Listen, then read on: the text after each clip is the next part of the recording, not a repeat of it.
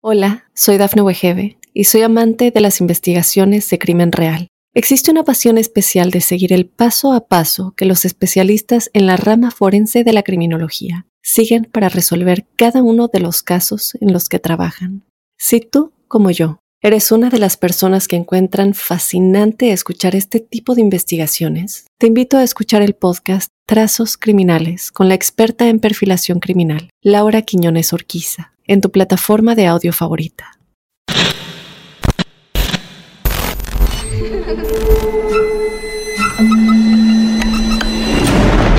Los seres vacíos nos observan. Hasta hoy se registran muchos reportes de actividad paranormal en él. Veo cosas que no puedo explicar. Hay alguien sentado en esa silla. Está aquí. Misterio está fundamentado en el silencio. Pero ya es hora de hablarlo entre todos. Esto es... Hay alguien en la casa. Martes de Misterio. Es divertido asustarse a veces, ¿no?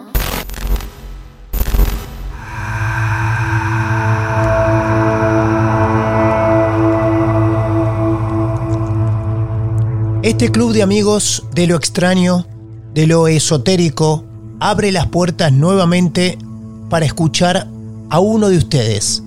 Bienvenidos y bienvenidas a un nuevo caso, a un nuevo episodio de estos martes de misterio. Mi nombre es Martín Echevarría, arroba Martín de Radio para los que quieran seguirnos ahí en redes sociales y de a poco vamos a ir entrando en conexión con alguien que ha decidido escribirnos, como tantos y tantas de ustedes ya lo hicieron. Este programa que creamos de Mar del Plata para el mundo hoy viaja hacia los Estados Unidos. Allí está Diana, es el nombre de la protagonista de esta historia que decidimos llamar Me Sigue. Y en minutos se enterarán por qué. Hola Diana, buenas noches. Bienvenida a nuestros martes de misterio. ¿Cómo te va Diana?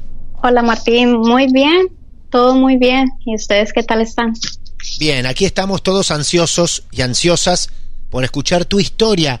Estamos llamando a los Estados Unidos exactamente a dónde? Eh, yo me encuentro en Pensilvania. Muy bien. En la ciudad de Filadelfia. Ah, perfecto. ¿Y vos sos de origen? Colombiano. Colombia es la protagonista de esta noche. Qué bien, Diana. ¿Cuánto hace que llegaste a los Estados Unidos?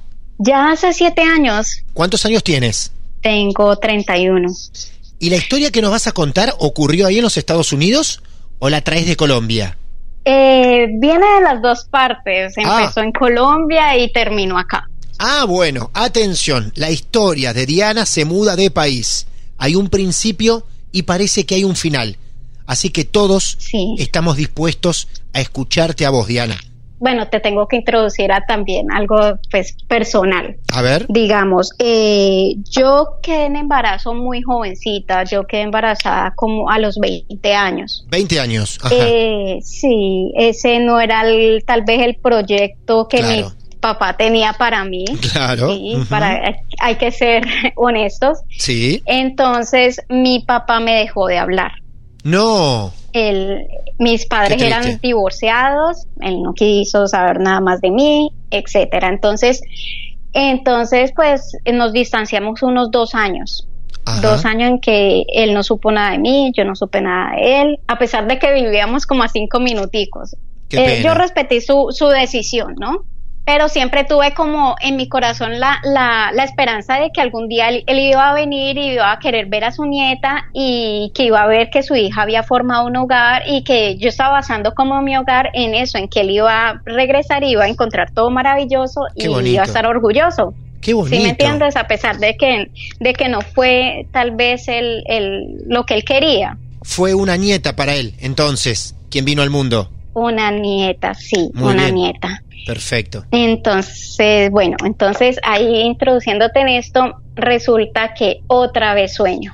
Otra vez eh, me levanto llorando en la mitad de la noche porque lo que yo sentía en el sueño, ese desespero y esa y, y- y las lágrimas que yo estaba teniendo en el sueño, o sea, las estaba teniendo en la realidad.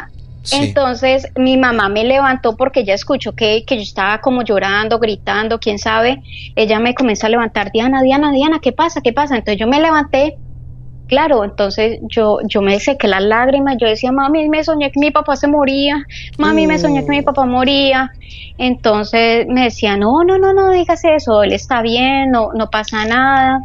Pasó un día, pasó dos días, nada. Entonces yo dije, bueno, no, no fue un sueño, tal vez estaba mal acomodada, quién sabe. Eh, la cuestión fue que yo, Martín, yo lo llamaba al celular, pero yo no le hablaba. ¿Y qué. Yo solamente le escuchaba su voz. Yo escuchaba que él, me, que él decía, aló, aló, aló, y ya. Y yo con eso quedaba tranquila, Martín, de que él estaba bien. Ay, Diana, es muy triste lo que estás contando.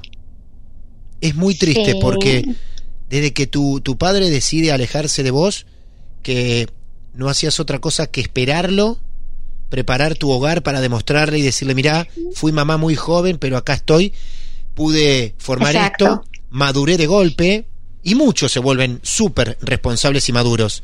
Pero lo que decís del, de la llamada, que aunque sea lo llamabas para que te diga hola dos o tres veces y nada más, ay, Diana, Sí, ¿cómo duele eso? Eso era, eso era lo que yo hacía. eh, lo hice muchas veces, le mm, siempre, siempre colocaba feliz Navidad, feliz cumpleaños, o sea, sin respuesta, no recibía ninguna respuesta, pero eh, resulta que pasa ese sueño. Yo me levanté un día, octubre 28, me levanté y vi que habían unas llamadas perdidas en mi celular de un tío eh, un tío por parte de mi papá. Yo ve, qué raro. Yo dije, no, lo primero que me vino a la cabeza fue, se murió tal vez el papá de mi, de mi papá, mi abuelito. Eso fue lo que yo pensé porque no había razón para 5 de la mañana llamarme. Raro. Claro, le devolví la llamada a mi tío. Él me dice, mami, eh, siéntese. Yo me quedé como que siéntese, ok. Sí. Ay, ok, eh, ok, me senté, ¿sí, no? Cuando me dice, mami, es que su papá se murió. Ay, Martín, no, eso era como, Ah. como que, como que no lo podía creer, Martín, porque mi papá era una persona joven, tenía 50 y, ¿qué? 51 años, era deportista, era, o sea, era joven, si me entiendes? Tú lo ves en fotos y dices, Dios mío, no parece 50 y algo Claro, otra vez yo no, no, o sea, no superaba eso, él murió bravo conmigo, él, él nunca una reconciliación, nunca pudo estar con su nieta ni conocerla, entonces me dolió porque yo basé mi hogar, o sea, en que fuera un orgullo para él cuando volviera a ver que no, o sea, sí, fue, yo entré en un momento como de depresión, de dolor, de, de, de, de impotencia, más que todo era impotencia porque yo decía, no, no lo, no vio lo que formé, no vio lo que, la vidita que yo estoy construyendo, o sea, la niña no la vio, no, no pasó nada, no hice nada, yo sentí que todo mi trabajo había sido en vano. Pues fue doloroso. Un día me puse a pelear con mi mamá. O sea, pero no es como pelea de, de ella y yo, sino que ella llegó y me dijo que algo me nombró de mi papá. Algo me nombró y, y yo le dije, ay, pues no me hable ese señor, ese señor a mí nunca me quiso, nunca tal cosa. Bueno, así como en mi dolor, quién sabe, en mi rebeldía, no sé, yo me puse a hablar de él mal, ajá, totalmente mal. sí, Ese mismo día, Martín, él me había regalado, cuando empecé la universidad, me había regalado como el computador, el escritorio, todo, todo, todo, para yo pues empezar bien la universidad, ¿no? Él me había dado una lámpara que desde que él me la dio, esa lámpara no me funcionó. Él te regala una lámpara y nunca la pudiste usar porque nunca arrancó. Nunca arrancó, No, pero claro. entonces la lámpara siempre estuvo conectada. ¿Me entiendes? Ella siempre estuvo conectada en el escritorio, pero Sí. yo nunca la usé porque yo le hundí el botoncito, el botoncito y nada, nunca prendió. Entonces, yo, ay, no, o sea, con la luz que está en el techo es más que suficiente y con la que da Ah. el computador, pues también. Claro, por eso a vos no te preocupó arreglarla, ¿no? Porque ya tenía Sí, buena luz. Nunca. Ajá, Sí, ya tenía suficiente, era como que no, o sea, es irrelevante, ¿para qué más luz? Claro, En fin, ese mismo día mira, yo estoy a la madrugada ahí haciendo mi proyecto y todo el cuento ahí en, en el computador y esa lámpara comienza a prender y apagar, a prender y apagar. Y yo, oh my God, ¿por qué se está prendiendo y apagando esta lámpara que en tres años nunca funcionó? Qué increíble. Sí, yo- Sola se prende y se apaga. Sí, Martín, no había nadie más. Mi mamá está durmiendo en su cuarto, mi, mi esposo está durmiendo en su cuarto con, con la niña y yo soy la única que está en el estudio haciendo mis, mis proyectos y la lámpara prende y apague, prende y apague y yo. No, no, no, no, no. Yo cerré todo y salí ahí mismo a acostarme. Yo dije, no, él tal vez me está asustando.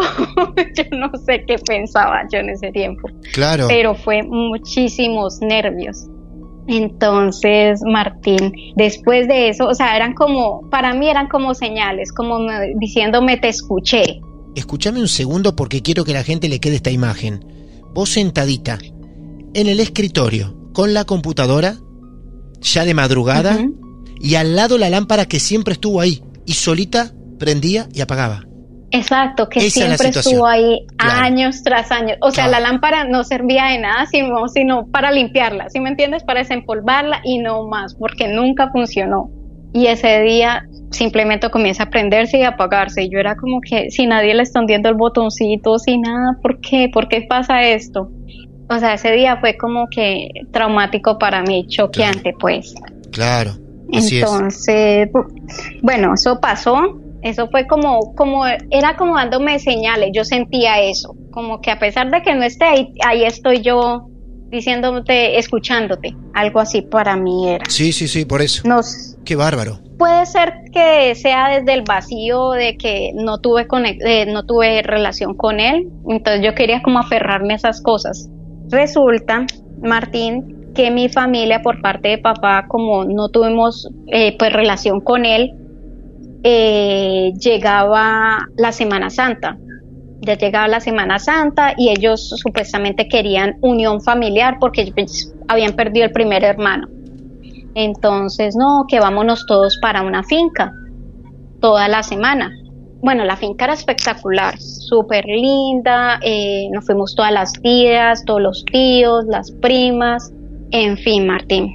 El primer día en esa finca, yo estaba en una habitación con todas mis primitas y Bien. mi niña que estaba chiquitica. Resulta, Martín, que nosotros estamos esperando a la que la más chiquitica, la de 8 años, ella estaba dentro del baño, en la ducha, del mismo cuarto donde estábamos todas. Ajá. Las cuatro restantes estábamos sentadas en la cama y para entrar a esa habitación había que pasar por un como un corredor.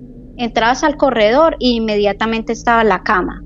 Entonces, mira Martín que mi hija tenía dos añitos y ella comenzó como como cuando cuando cómo explicarte como cuando se empieza cuando una persona se empieza como de los nervios o de o de algo que le impresionó Sí, ella comenzó a actuar así sí. yo creí Martín que la niña estaba o sea que le estaba dando algo yo dije Ajá. que le está dando que le está dando o sea porque la niña se me quedó tiesa o sea ella no relajaba los músculos entonces yo la, yo la levanté y, y le decía, ¿qué tienes? ¿Qué tienes?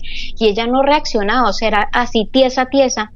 Entonces luego como que la bajé y de, y de una se tapó los ojitos, se tapó los ojitos y yo le decía, eh, María, ¿qué tienes? ¿Qué tienes? Hasta que ella habló y me di, y señaló al corredor y me decía, el viejito, el viejito. Y yo, pero ¿cuál viejito? Y me decía, el abuelito, el abuelito. Me decía así. No. Y yo, pero ¿cuál abuelito? Martín, mis, toda mi familia, todos los adultos se habían ido al pueblo Sí. a traer como el mercado, como lo que íbamos a comer en la semana. Y todas las niñas nos habíamos quedado en la finca pues para bañarnos, para arreglarnos, porque habíamos estado todo el día en la, en la piscina. Ella me dijo eso, yo me quedé, Dios mío, mi otra prima solo me miró, me, me abrió así los ojos. La cuestión es que las tres entendimos que tenemos que salir a correr. ¿Salieron Salimos corriendo? a correr, ¿Salieron corriendo? salimos corriendo. Sí. Y nosotras que salimos y llega la camioneta de todos mis tíos y mis, pri- y mis tías ahí. Ellos vieron que nosotras estamos pálidas, pálidas. Entonces, o el primer tío que se bajó nos dijo qué pasó. Entonces otra prima le dijo, no, que, que la niña comenzó a decir es que un viejito, que, que un viejito y que el abuelito y, y, y nos sentimos, nos dio miedo. Entonces el tío levantó a la niña, se la llevó a mi hija, se la llevó, entró, volvió a salir en la camioneta con la niña y cuando regresó compró como muchas velas blancas. Era como para darle luz a lo que hubiese visto la niña primero pasó, eso pasó el primer día que estábamos en la finca, Martín. Eh, obviamente tenemos que dormir allá porque íbamos para una semana. Al pasarnos eso, decidimos las niñas, o sea, las, las primas, decidimos que nos íbamos a quedar a dormir todas en una misma habitación. Entonces juntamos todas las camas, hicimos una cama grandísima, o sea, como una king grandísimas las camas. En una extra grande, sí, perfecto. Ajá, Muy extra bien. large para poder dormir todas. Sí. Martín, nosotras estábamos ahí durmiendo y en ese tiempo el papá de la niña no fue, no fue a ese paseo, él tenía que trabajar. Entonces él me llamó en la noche, le dije, Marco, mira que hoy pasó esto, le comenté lo que acaba de pasar. Ya cuando yo estaba hablando con él eran como las 10, 11 de la noche. Mira, yo le estaba comentando a él eso y todas mis primitas estaban alrededor mía escuchando la llamada. Cuando yo le estaba contando a él eso, la luz se apagó. Yo me quedé como que alguna de estas niñitas se paró y la apagó. Cuando yo dije, ¿quién apagó la luz? Todas estaban, no, nadie, todas estamos aquí. Entonces, cuando una prima, eso duró, digamos, un minuto, Martín, que nosotros, o sea, le decía, él me decía por teléfono, relájense, tranquila, se fue la luz, algo así. Entonces una prima me dijo, ¿sabes qué? Yo voy a abrir mi celular para Claro. poder dar un poquito de luz. Claro. Y como no, como no conocíamos la habitación, pues encontrar el interruptor, ¿no? Y cuando fue a abrirlo, se prendió. Pero Martín, se escuchaba cuando, cuando tú apagas y prendes el, el Sí, interruptor. la perilla, claro, sí, eso se escucha también. Mirá. Eso se escucha, Sí. eso se escucha. Todas mis primitas estaban al pie mío porque supuestamente yo era la de 20 años, la grande, y todas estaban detrás mío. Era lo que yo decía, pero ¿cómo? Martín, solo fue eso, solo fue que se prendiera la luz y mira, comenzó prende y apague, prende y apague y sonaba así, ta, ta, ta. No. ta, la, Diana, el interruptor Impresionante, no paraba eso. No paraba. Mira, Martín, eso duró otro minuto, así jugando con nosotras, nosotras grite y grite y grite. O sea, mis tías estaban ahí, mis tíos dormían en la habitación siguiente, o sea, solamente que abrieras la puerta estaba mi, la habitación de mis tíos. Nadie, Martín, escuchó nada, nadie vino a, a- a decir qué les pasa a las niñas, nosotros no queríamos ir a levantar a los demás y tampoco no éramos capaz de ir a abrir la puerta porque la puerta estaba al lado del interruptor, donde estaba son- sonando que se prendía y se apagaba.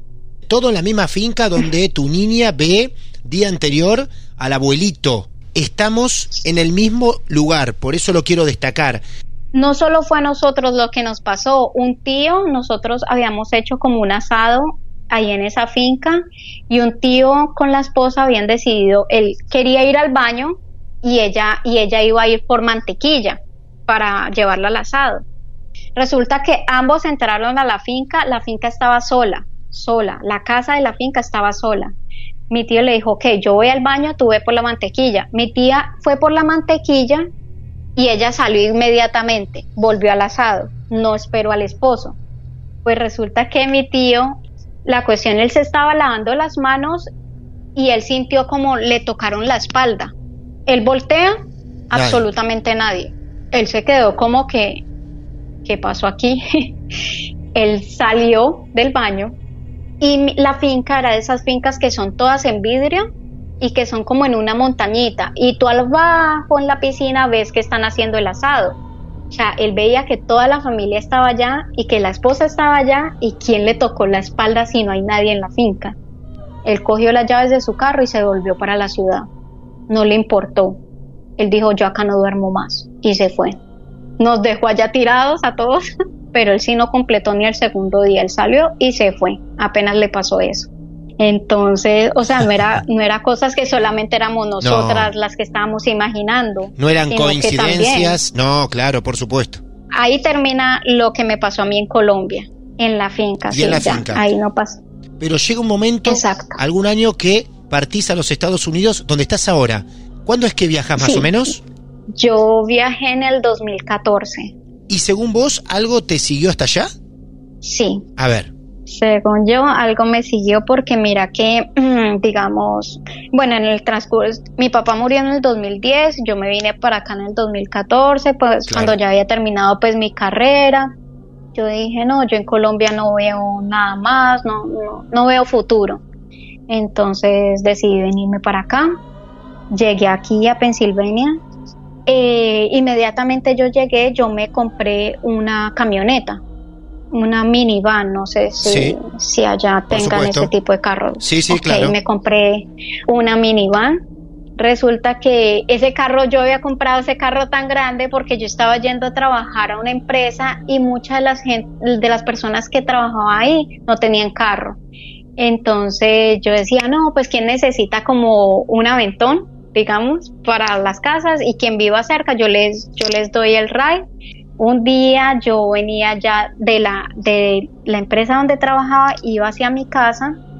Martín, yo iba en el carro, manejando normal, tranquilo, y miro, miro el retrovisor, que tú ves toda la hilera de sillas que tienes atrás, y en el último puesto había una persona. O sea, ¿Eh? era de noche. Sí. era de noche, Martín, No. era de noche. No puede ser. Aquí, aquí se oscurece, hay, un, hay unas estaciones que se oscurece, o sea, así esté temprano, digamos, eran las 4 de la tarde, ya estaba oscuro, Sí. ya estaba totalmente oscuro. Ajá. Entonces tú de noche solamente pues alcanzas a ver como una sombra, pero yo veía la sombra de una persona, era la persona, o sea, se veía cabeza, hombros, todo. Diana, te voy a hacer esta pregunta. Repito, vos ibas sola en la camioneta van, sola.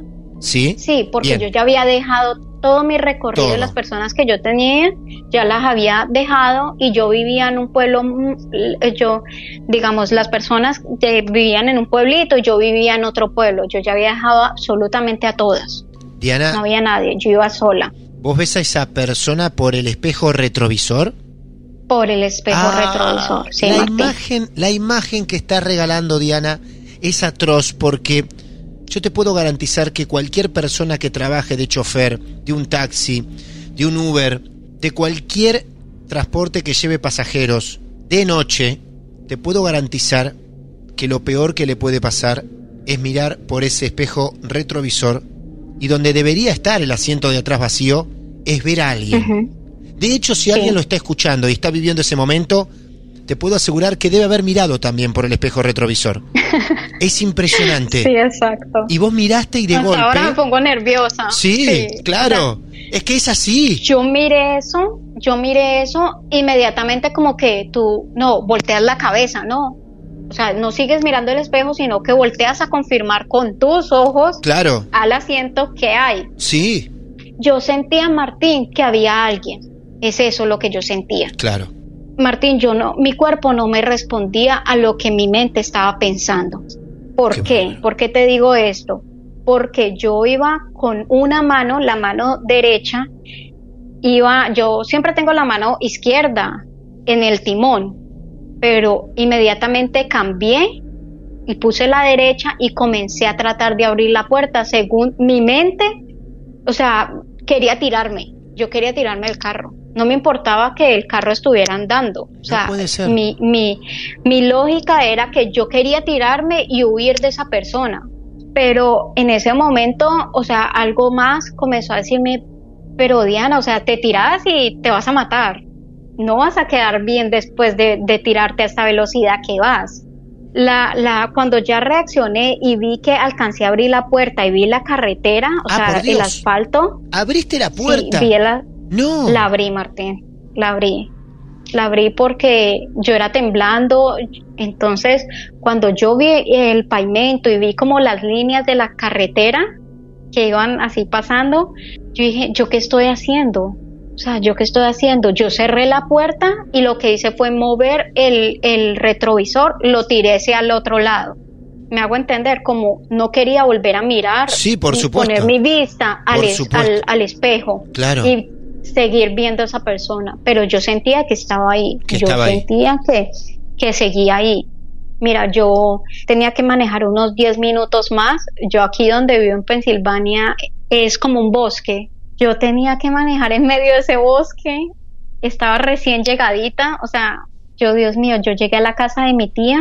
Yo llegué temblando. Yo llegué temblando y le tocaba esa puerta. Ella me abrió. ¿Qué le pasó? ¿Qué le pasó? Yo le decía, tía, alguien en el carro, alguien en el carro. Ella salió disparada para el carro porque ella tiene una personalidad que ella es muy valiente, Sí. muy yo miro todo lo que hay, no sé qué.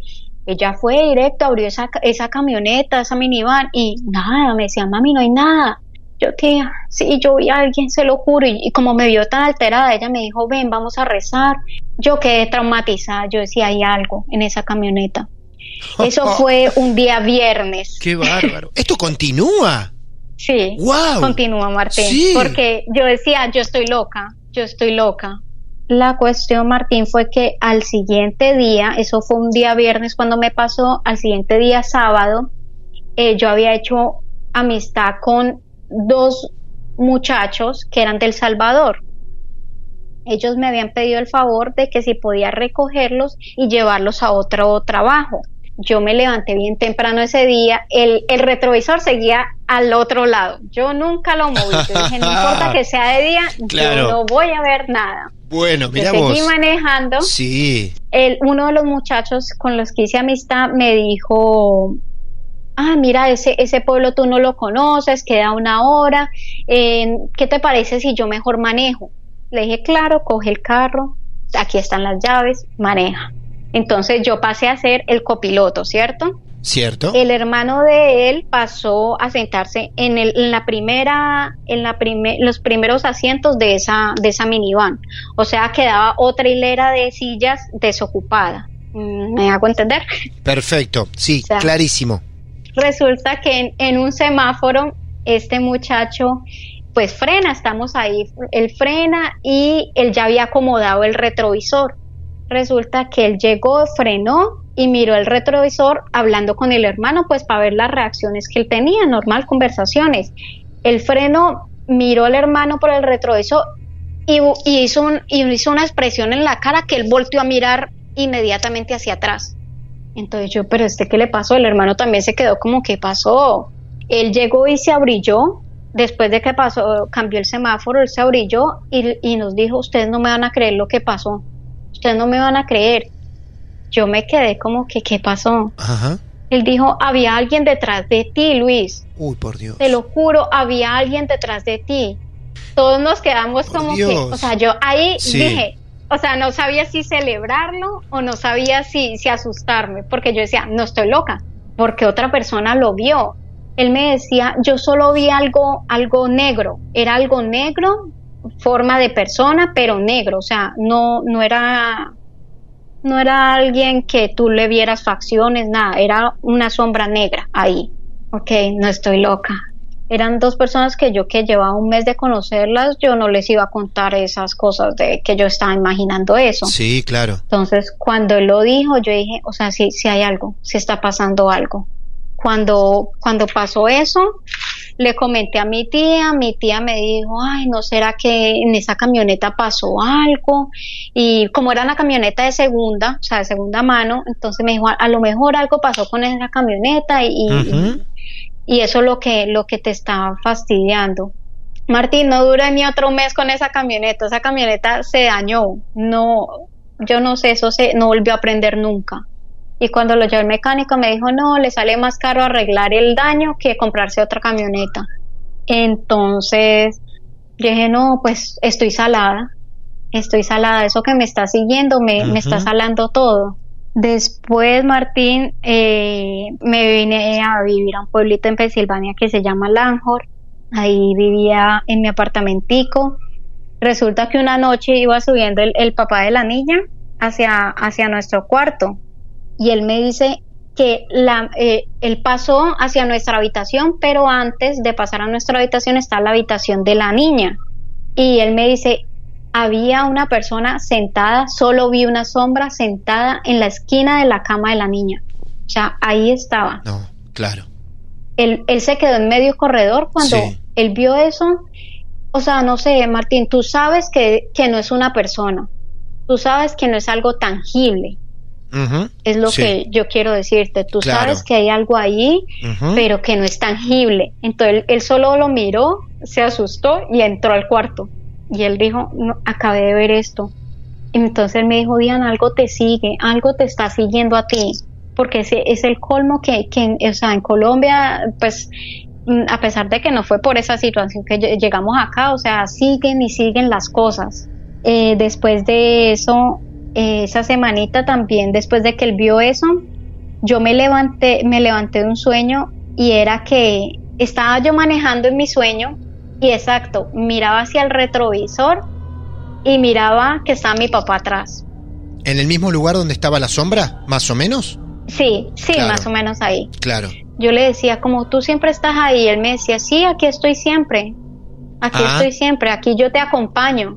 Me fue tranquilizando eso, me fue tranquilizando ese sueño, me tranquilizó, después volví a tener otro sueño.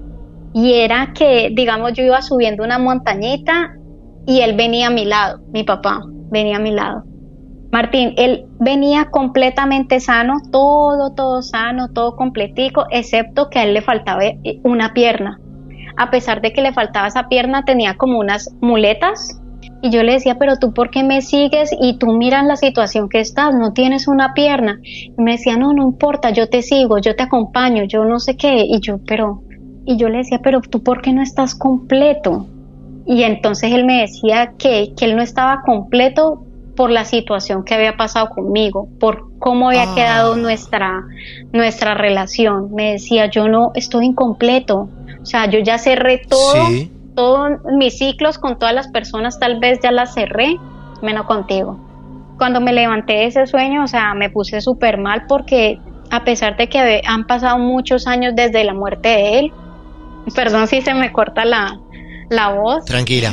Está Eh, tranquila y contá hasta donde vos quieras y puedas. Y te esperamos todo lo que necesites. ¿Sabes? Sí, a pesar de que ha pasado tantos años y, y todo eso, o sea, yo tenía como un dolor y, y como un resentimiento hacia él por Obvio. cómo había quedado la relación, Sí. por todo eso. Cuando yo me levanto de ese sueño y yo digo, yo veo eso, yo recordé que él, muchos años antes de él morir, cuando, cuando, cuando tenía una buena relación con él, yo recordaba que él, él creía mucho en la vida después de la muerte él me había regalado un libro que se llama ¿Qué pasa después de la muerte? Algo así. Quiero soltar porque quiero que él esté, cierre ciclos, esté completo y mira, desde ese día en que yo me encerré en mi cuartico, le dije, mira, puedes irte en paz, no voy a sentir más dolor, no voy a sentir más resentimiento, no voy a sentir nada más malo hacia ti, voy a referirme hacia ti con cariño.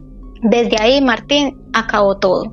Diana, quiero decirte que la historia, incluso con tu emoción casi de, del final, es extraordinaria, muy particular, de tu embarazo, el alejamiento de tu papá y todo lo que deriva después de, su muerte que nos mete en un campo muy triste. Y luego cuando empiezan a jugar esas sombras, ahí ya nos empezamos a atemorizar también. Nos has regalado un relato estupendo donde las sensaciones fueron una montaña rusa. Muchas veces les decimos gracias a ustedes solamente con compartir una historia que muchos no les creen, pero otros, como vos, van un poco más allá y nos prestan un rato de su intimidad, de su vida tan Sí, privada exacto. y sentida. Y es ahí donde también les escribimos un gracias con mayúsculas, porque sabemos que están desnudando parte de la intimidad de una familia. Me encantó que ustedes fueran la- las personas que yo pudiera abrirme, porque cuando, digamos, las poquitas veces que he tratado de decirlo, lo toman como que, ay, no, ella va a contar una historia de terror y ya, y ¿sí me entiendes? Totalmente. Pero aquí yo dije, no, aquí yo quiero contar mi historia, quiero que, que vean como la, el- el- la secuencia. Desde Mar del. Plata, Argentina, a Colombia y a los Estados Unidos. Te abrazamos y te mandamos un beso enorme, Diana. Vale, lo mismo, Martín. Hasta luego. Como le decía recién a Diana, una historia cargada de diferentes sensaciones. Por momentos ella nos planteó situaciones incómodas, de niñas atemorizadas, encerradas en una habitación a oscuras, o de una figura que mientras ella conducía estaba sentada en el asiento de atrás.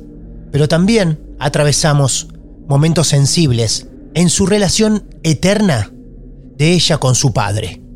Este episodio fue un resumen perfecto de lo que es Martes de Misterio, por momentos creándote sensaciones de miedo, de incomodidad y en otros un pequeño llanto interno que nos consuela al saber que esa persona con la cual tenemos cuentas pendientes nos acompaña desde un más allá. Si vos tenés también tu caso real para compartir con nosotros, aquí estamos. Arroba martes de misterio, nos buscas en Instagram, en Facebook, en Twitter. También podés sumarte y ser seguidor o seguidora de nuestro canal de YouTube. Los estamos esperando. Nos alimentamos de sus casos reales. Mi nombre es Martín Echevarría y seguramente nos vamos a encontrar en el próximo episodio de Marte de Misterio.